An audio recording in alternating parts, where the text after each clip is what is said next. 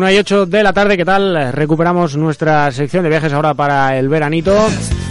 Después de bastante tiempo sin irnos a ningún lugar con aerolíneas Radio Buñol, las más baratas.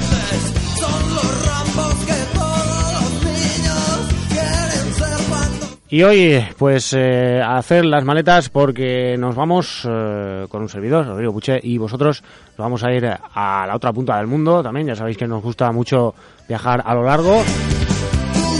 Así que nos vamos a ir eh, a Melbourne.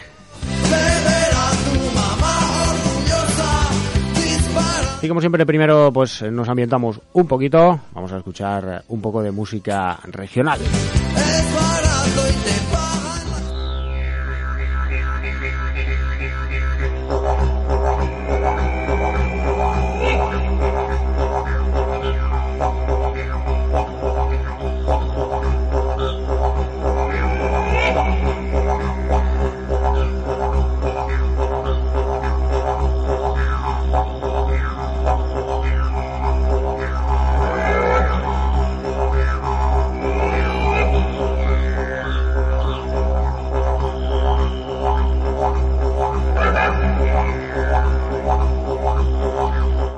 que estamos ya situados. Eh, decíamos que nos vamos a Melbourne, capital de Australia, entre los años 1901 y 1927.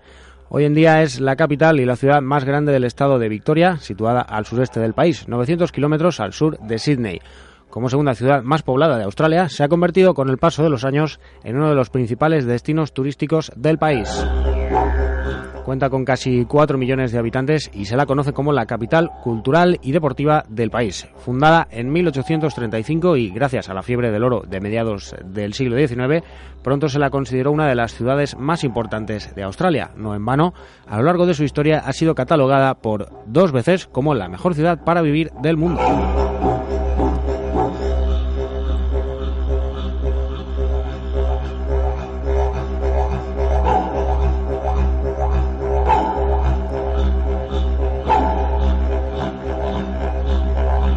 Y os preguntaréis, ¿qué podemos ver en Melbourne? Pues entramos en la harina ahora mismito. En primer lugar tenemos Eureka Tower, situada en el distrito de South Bank. Esta torre de 297 metros de altura se inauguró hace 10 años, en 2006. Se halla entre los cinco edificios de apartamentos más altos del mundo y su nombre nos recuerda a la Eureka Stockade, una rebelión que se produjo en Victoria durante la fiebre del oro a mediados del siglo XIX. Nada mejor que subir al piso 88 a 285 metros de altura para disfrutar del mirador. El precio es de 17,50 dólares, pero merece la pena para tener la mejor vista panorámica de la ciudad.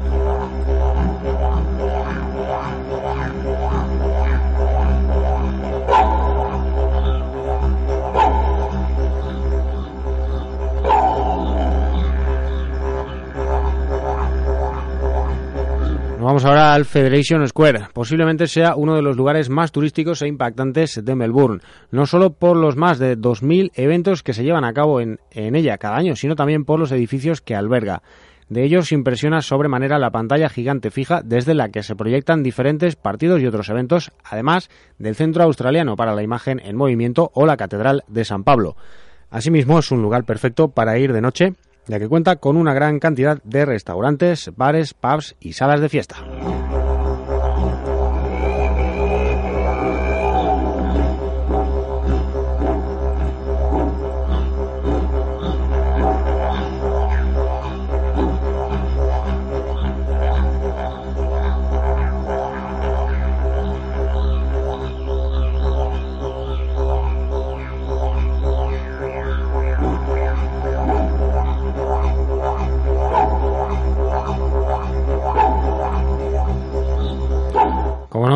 Dejar de visitar el Museo de la Ciudad. Situado en los jardines de Carlton, se trata del museo más grande de Australia y de todo el hemisferio sur. El recinto alberga, entre otros, el Centro Aborigen Bunkilaka, el Museo de Ciencias y eh, del Cuerpo y la Mente y el Museo de los Niños. Precisamente este museo es ideal para viajar con infantes, ya que además cuenta con un teatro IMAX, el más grande del mundo en su estilo, con una pantalla de hasta 8 pisos de alto.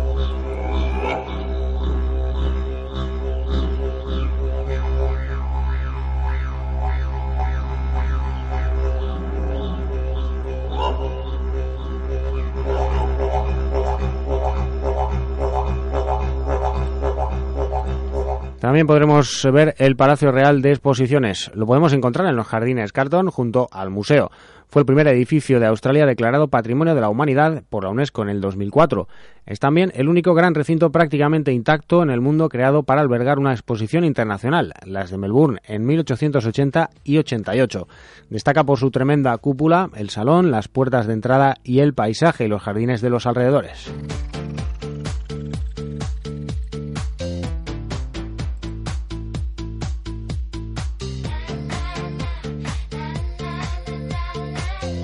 Bueno, y esta canción eh, seguro conocida por todos, ella es Kylie Minogue, australiana, con el tema Can't Get You off Out of My Head.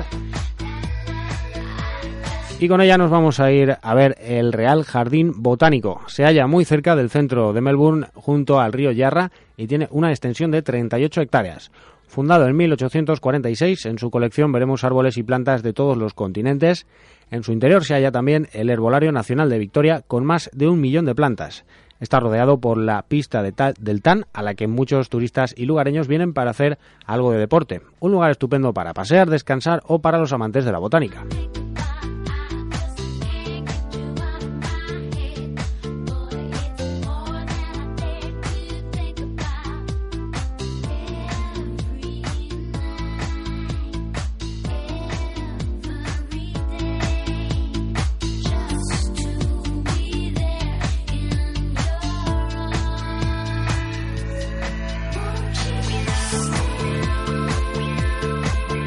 Vamos ahora al Queen Victoria Market, uno de los mercados al aire libre más grandes del hemisferio sur.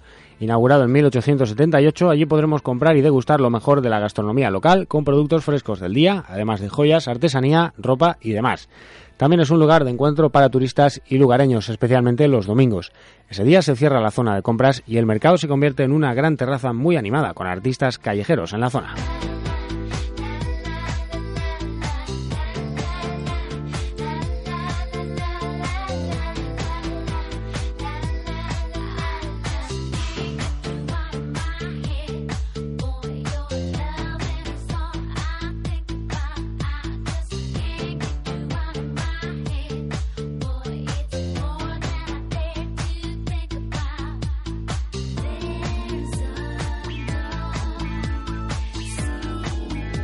Bueno, también podemos ver el zoológico de Melbourne. Se trata del zoológico más antiguo de Australia, ya que abrió sus puertas en 1862. En total cuenta con 22 hectáreas y 5.200 animales pertenecientes a más de 350 especies de todo el mundo. Los animales están distribuidos según sus zonas bioclimáticas, por lo que podemos clasificar por lo que podemos clasificar a focas, gorilas, mandriles, hipopótamos y todo tipo de especies animales muy interesantes son la Casa de las Mariposas y el Sendero de los Elefantes. También se puede hacer incluso una visita guiada nocturna.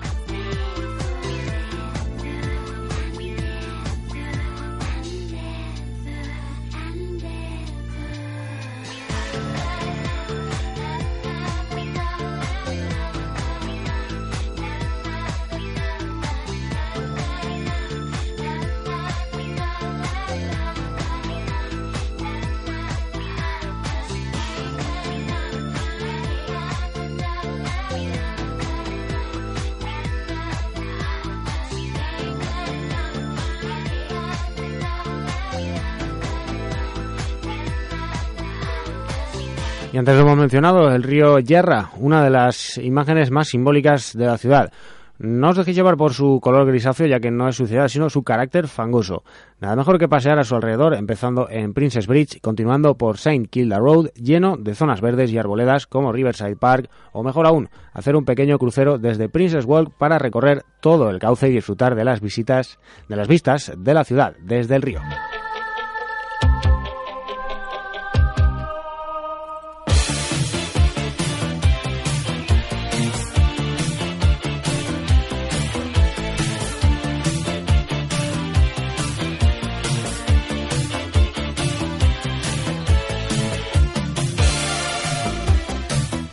Y escuchando a Pseudo Eco con el tema Gisais, nos vamos a excursiones desde Melbourne. Melbourne y Adelaida están unidas por la Great Ocean Road, una carretera de la costa que es todo un privilegio para los que quieren hacer una pequeña excursión desde la ciudad.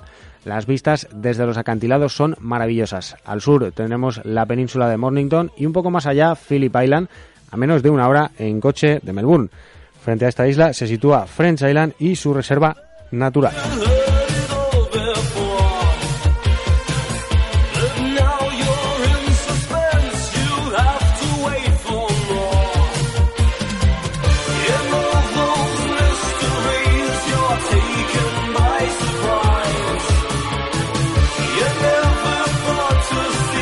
Y como no, para poner el punto y final y para abrir boca de cara a la comida, hablamos de la gastronomía. Como siempre, nuestra sección favorita. La gastronomía de Australia se caracteriza por un conjunto de distintos alimentos típicos que reflejan su pasado histórico multicultural. La gastronomía autóctona de los aborígenes australianos, llamada Bush Tucker o Bush Food, la cocina británica e irlandesa de los primeros colonizadores europeos que procedían mayoritariamente de las islas británicas y los aportes de la cocina asiática y mediterránea traída por los inmigrantes llegados después de la Primera Guerra Mundial. Debido a la predominancia de la gastronomía británica, hay abundancia de pasteles, cortes asados de carne, filetes a la parrilla, pollo, así como otras formas de carne acompañadas generalmente de verduras. La combinación se denomina en el continente como meat and tree bag, tal y como patatas, alubias, judías y zanahorias, a menudo servidos algo sobrecocinados.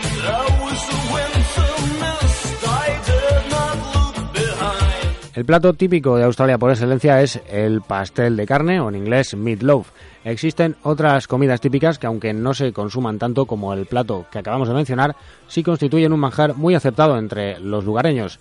Así se tienen también las cabanosi, que son una especie de salchichas o embutido similar al salami. Otros platos comunes en la dieta de los australianos son los cocinados con carnes de animales exóticos como el cocodrilo, canguro o búfalo.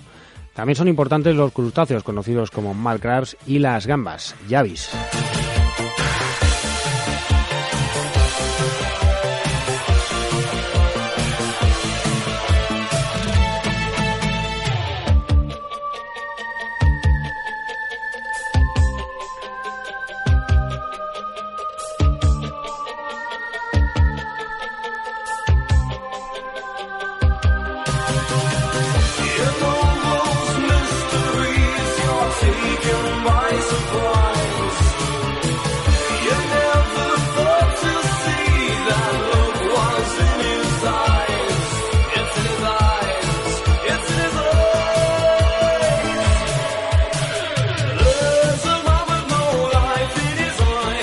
Esperamos que hayáis tomado buena nota y para despedirnos nos vamos a ir escuchando a la orquesta Ska de Melbourne con el tema The Best Things in Life Are Free. Las mejores cosas de la vida son gratis.